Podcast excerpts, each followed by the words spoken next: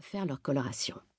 Bref, le temps défilait à toute allure et elle arrivait au bureau après avoir bénéficié de ce qu'elle appelait une véritable expérience de terrain. Elle aimait son métier et le prenait très au sérieux. À cinq ans, son ambition dans la vie était de devenir princesse. À quinze, interprète du président de la République.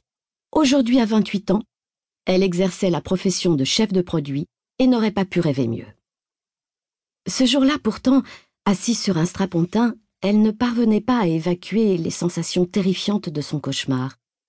Depuis son enfance, elle avait gardé l'habitude de raconter ses mauvais rêves pour ne pas qu'ils se réalisent. L'idée qu'elle puisse se noyer dans un bol de riz tout à l'heure à la cantine la fit sourire. Malgré cela, une fois arrivée à la station Saint-Lazare, elle composa le numéro de téléphone de son amie Héloïse. Elle marchait vers sa correspondance en attendant que celle-ci décroche. Soudain, un individu lui tira les cheveux. Il arracha violemment le téléphone de son oreille et s'enfuit.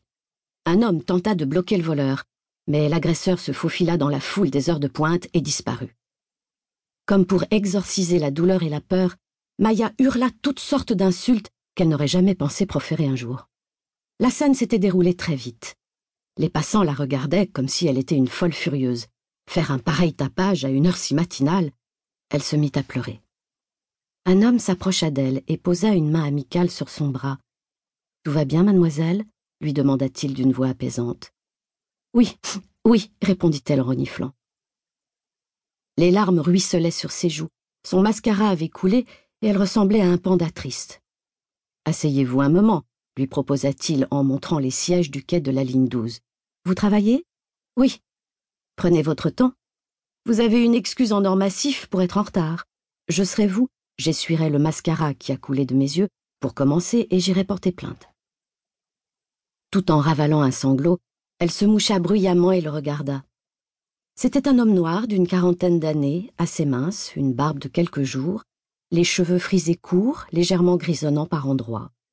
Il portait un costume gris foncé, une cravate bleue et une chemise prune.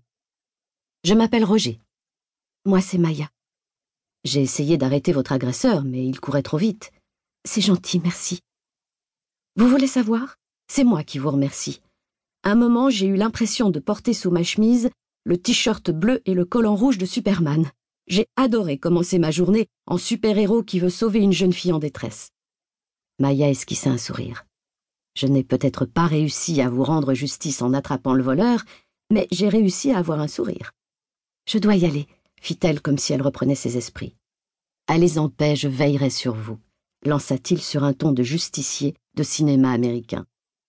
Maya sourit à nouveau et s'éloigna. Beauty Corporation comptait 300 salariés.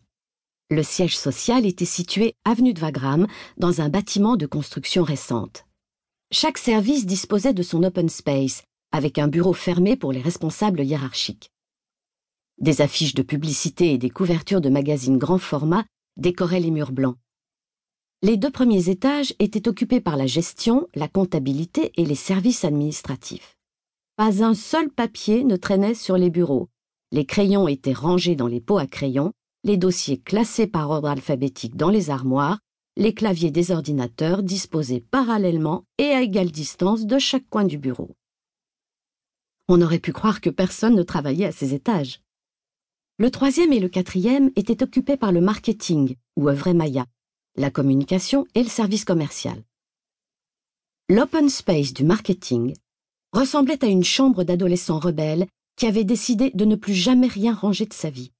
Par terre, sur et sous les bureaux, dans les armoires, sur le rebord de la fenêtre, gisaient des piles de maquettes, des échantillons de formules des laboratoires, des produits de la concurrence, des magazines, des flacons de shampoing vide, des boards d'agences de design, des dossiers d'études consommateurs, des touches couleurs. Une sorte d'effervescence y régnait qui semblait nécessaire à la création des projets. Si la pièce avait été deux fois plus grande, elle aurait simplement contenu deux fois plus de désordre. Au dernier étage se trouvait le bureau du président, mitoyen de celui de ses deux secrétaires. Refait à neuf tous les deux ans, moquette épaisse au sol, mur laqué blanc, il jouissait d'une grande terrasse fleurie exposée plein sud. Maya arriva au travail encore toute bouleversée. À peine entrée dans l'immeuble, elle croisa Caroline, l'assistante de direction. En voyant sa mine pâle et ses yeux noircis, Celle-ci se précipita vers elle. Qu'est-ce que tu as ce matin? Je marchais dans le métro à la station Saint-Lazare et tout est allé si vite, je. Anne-Marie, du service commercial, s'approcha à son tour. Qu'est-ce qui s'est passé? Maya reprit du début et fut très vite interrompue par Alban, la stagiaire du service communication. Elle recommença son histoire six fois avant même d'avoir atteint son bureau. Plus elle racontait, plus elle se sentait soulagée, comme si cela transformait cet épisode traumatisant en anecdote. Sabrina, la directrice marketing, coupa court à son septième récit. Ses collègues se dispersèrent. Maya, as-tu préparé les shampoings de la concurrence pour la réunion de ce matin? J'espère qu'il ne manque rien cette fois-ci. Tu prendras aussi les pubs de tous nos concurrents européens depuis trois ans, au cas où le président nous poserait des questions.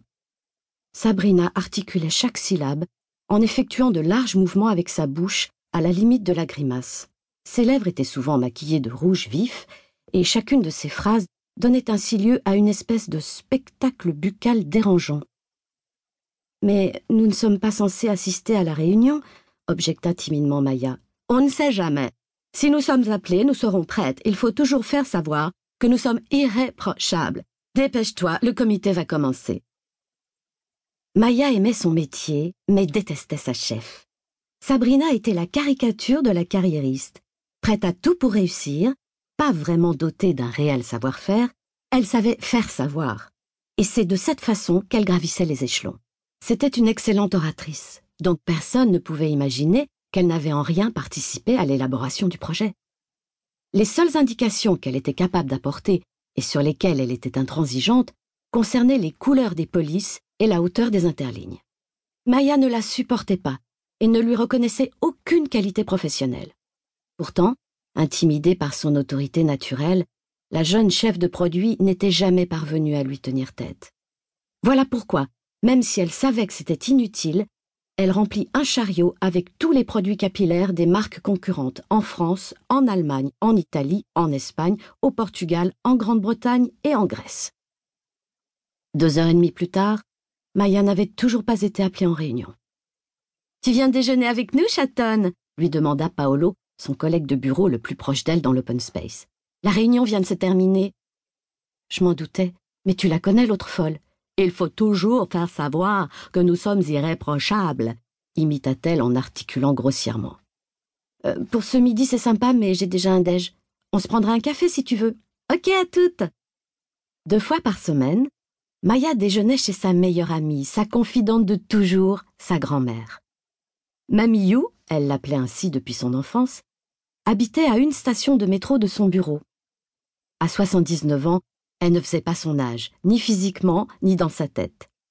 Petite et ronde, la peau mate, parsemée de quelques taches brunes causées par le soleil, à peine quelques rides au coin des yeux et de la bouche, le temps semblait l'avoir survolée.